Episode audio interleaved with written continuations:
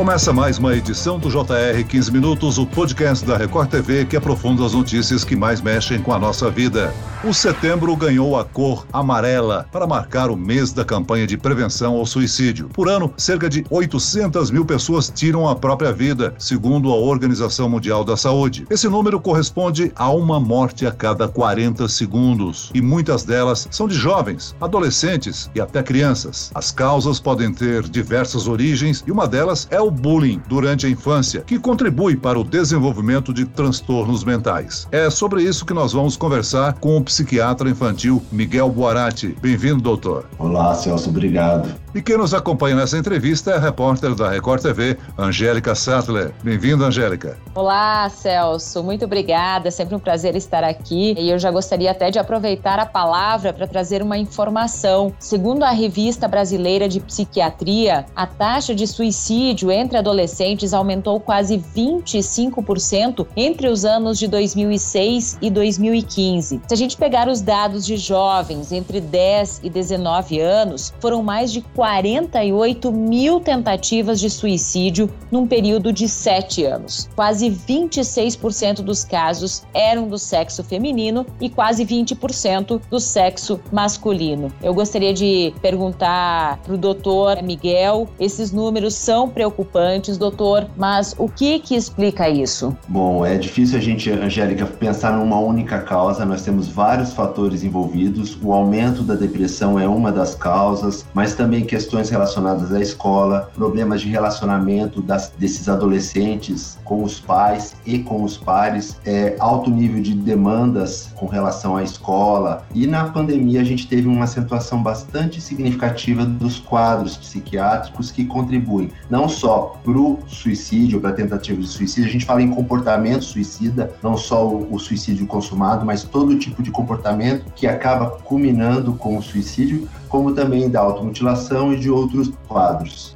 Doutor Miguel, o bullying tem uma participação muito grande nesses casos, não? Sim, Celso. O bullying sempre aconteceu, só que com a internet houve uma disseminação muito maior e um, uma propagação das situações, que é o que a gente chama de cyberbullying. Os casos de bullying não ficam restritos só ao ambiente escolar ou à sala de aula. Eles acontecem fora dos muros da escola. É onde a criança, o adolescente acaba sofrendo um abuso moral, um abuso psicológico e, no caso, quando é presencialmente, o abuso físico. Então, esse esses casos de bullying, que também tem aumentado bastante, que é bastante preocupante, principalmente porque tem como se prevenir, aumentam muito a incidência de suicídio. E a gente tem que ter um cuidado especial com aqueles adolescentes que são mais vulneráveis. Por exemplo, quando a gente fala da população LGBT, quando a gente fala de situação de marginalização ou crianças e adolescentes com problemas emocionais prévios, o bullying acaba sendo muito mais devastador. Doutor, o senhor citou aí bullying não presencial, né? E a gente pode incluir a internet Sim. nessa situação, porque assim, as aulas presenciais elas voltaram nesse semestre, tem muitos jovens, né, que tiveram pouco, quase nenhum contato com os outros da sua idade em mais de um ano e meio aí de pandemia que a gente está vivendo e passaram a se comunicar apenas pela internet. Então, esse é o momento também que os professores, os responsáveis precisam ficar de olho para buscar sinais de depressão ou até de enfrentamento ao bullying pela internet?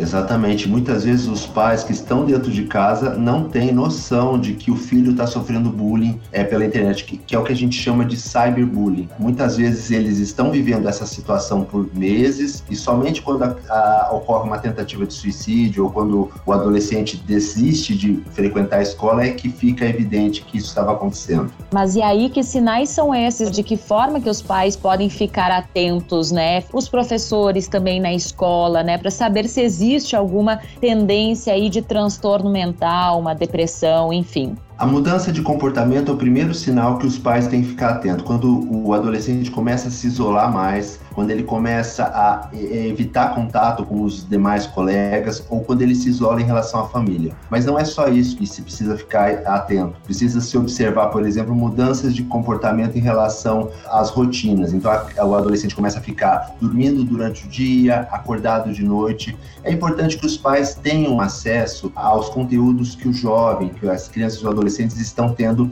na internet. A internet é um mundo muito amplo, onde rastrear tudo é bastante complicado, mas é importante que os pais tenham esse controle. Não pode ser um controle invasivo, onde você tenta saber todos os detalhes das conversas que os, os adolescentes estão tendo com os amigos, mas é importante que seja um controle seguro e para isso os pais tendo uma boa parceria de confiança com os filhos, você consegue ter esse controle melhor. O que acontece na adolescência é que os pais têm um afastamento por conta das próprias obrigações pessoais e acaba havendo uma, um, esse distanciamento diminuindo a confidencialidade entre os filhos e os pais. É claro que os filhos têm uma tendência a ficar mais com os amigos, mas é importante que os pais saibam quem são esses amigos, qual é o, o nível de conversa, como que está a satisfação desse, desse adolescente consigo, com a vida, com o próprio corpo, com, com as relações. É, a Angélica já mencionou e o senhor salientou como a internet pode ser um ambiente que acaba sendo multiplicador, amplificando o bullying, né? A responsabilidade, a preocupação que os pais têm que ter com relação ao monitoramento do que o filho faz na internet. Doutor, existe um mapa estatístico de classes sociais que são mais afetadas? Considerando que a internet ela exige toda uma estrutura de computador, é, normalmente as classes mais altas acabam sendo as mais afetadas porque elas têm maior acesso acesso ao mundo digital, mas não é exclusivo da classe alta. Você pode ter nas classes menores. O que a gente percebe é que a falta de contato com o mundo digital ou menor acesso ao mundo digital nas classes mais baixas acaba fazendo com que a gente não veja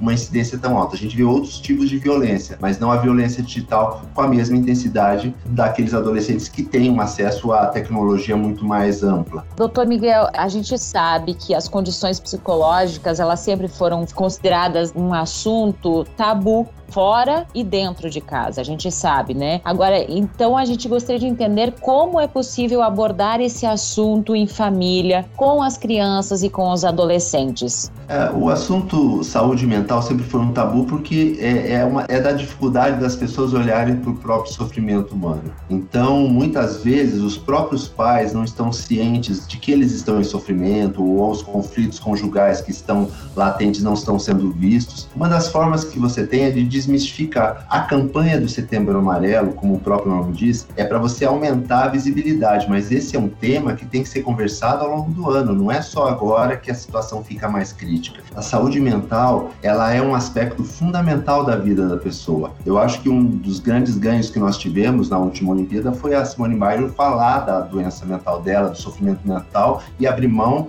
de várias provas. Então isso quebrou um pouco desse, dessa restrição.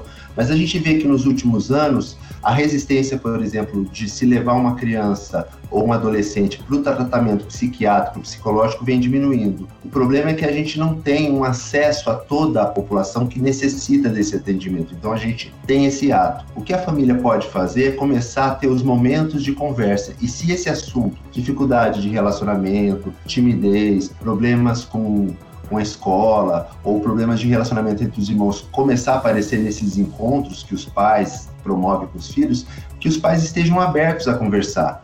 Doutor Miguel, estar com depressão não significa que a pessoa possua tendências suicidas, né? Mas uma depressão não tratada pode evoluir para o suicídio. E que tipo de tratamento é recomendado para uma pessoa que procura o seu consultório, por exemplo? A grande maioria das crianças e adolescentes que apresentam um diagnóstico clínico de depressão, e a gente precisa separar depressão de tristeza, de dificuldades pontuais que a criança ou adolescente pode apresentar. A depressão é uma doença que tem vários critérios diagnósticos que, que estão estabelecidos para que você conclua que ele tem esse diagnóstico. Então, numa vez que o paciente tem o diagnóstico de depressão, a primeira coisa é trabalhar as questões emocionais dentro de uma abordagem psicoterápica. Entretanto, alguns pacientes, principalmente os mais velhos, eles já vêm com episódios anteriores ou vêm com quadros mais graves, é necessário o uso da medicação. Mas o que é prioritário? Trabalho psicológico com a criança e com a família. Muitas vezes o, o trabalho é, é de quebrar a resistência da família,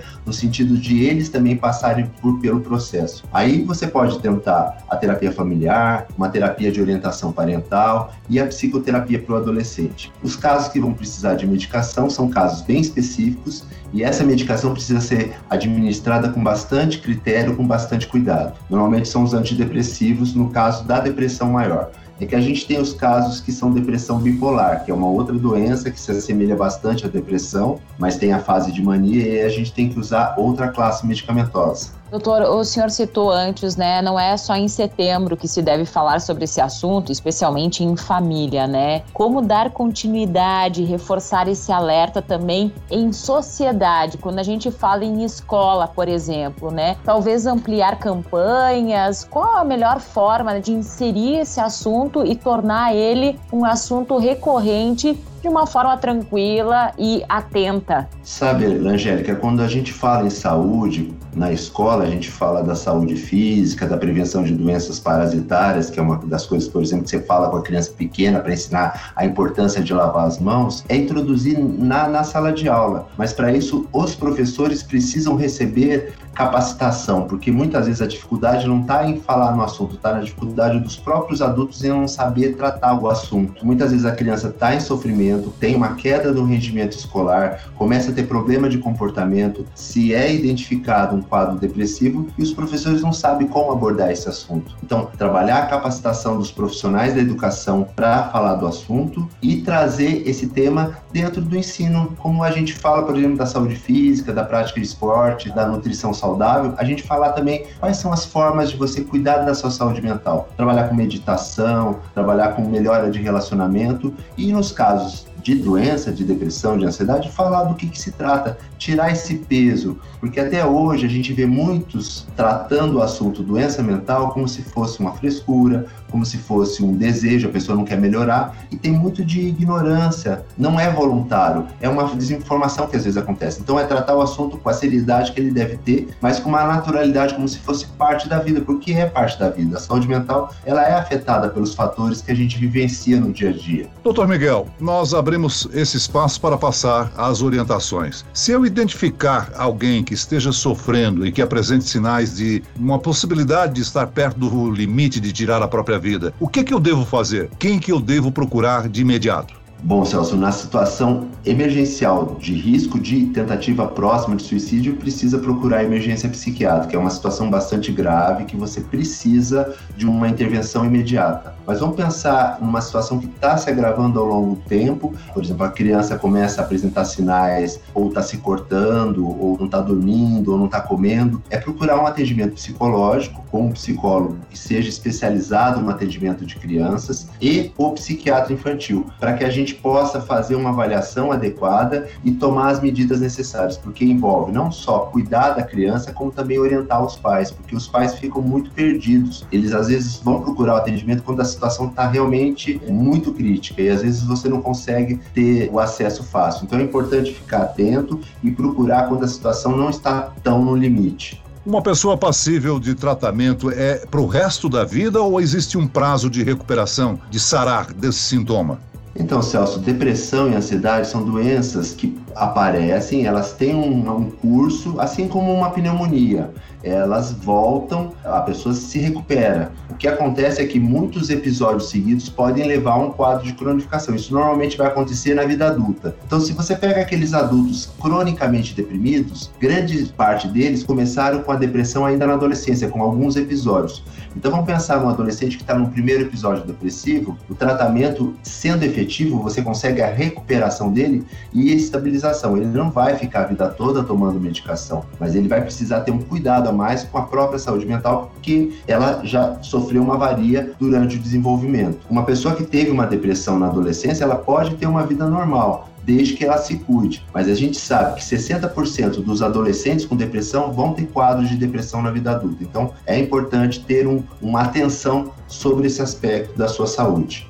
A gente pode citar, né, doutor, o Centro de Valorização da Vida, que está disponível 24 horas pelo telefone 188, que são profissionais capacitados, orientados, né, que prestam um, apoio emocional e prevenção ao suicídio. É um importante lembrete para a pessoa saber que ela não está sozinha no caso de uma ansiedade, né? Exatamente, porque muitas vezes essa crise acontece quando? De madrugada, quando as pessoas estão dormindo e ele não está conseguindo dormir e o sofrimento vem numa intensidade muito maior. Então, é uma excelente orientação. O CVV ele não tem uma função médica, ele vai acolher a escuta e vai ajudar essa pessoa a ter uma clareza de que caminho que ela deve tomar. Não tem julgamento, eles são treinados para isso, não tem crítica, porque muitas vezes a pessoa fica com receio porque ela já desgastou todas as relações, ela já se afastou de todo mundo. Então ela não tem a quem recorrer. E normalmente quando vem um estado de angústia, é como um estado febril, a pessoa fica realmente bastante desesperada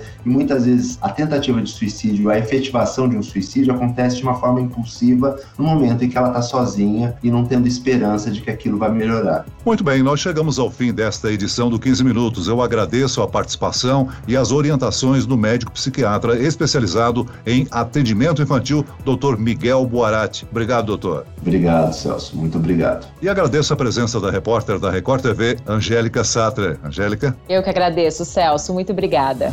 Esse podcast contou com a produção de Homero Augusto e dos estagiários David Bezerra e Larissa Silva. Sonoplastia de Pedro Angeli. Coordenação de conteúdo Camila Moraes, Edvaldo Nunes e Luciana Bergamo. Direção de conteúdo Tiago Contreira. Vice-presidente de jornalismo Antônio Guerreiro. E eu, Celso Freitas, te aguardo no próximo episódio. Até lá.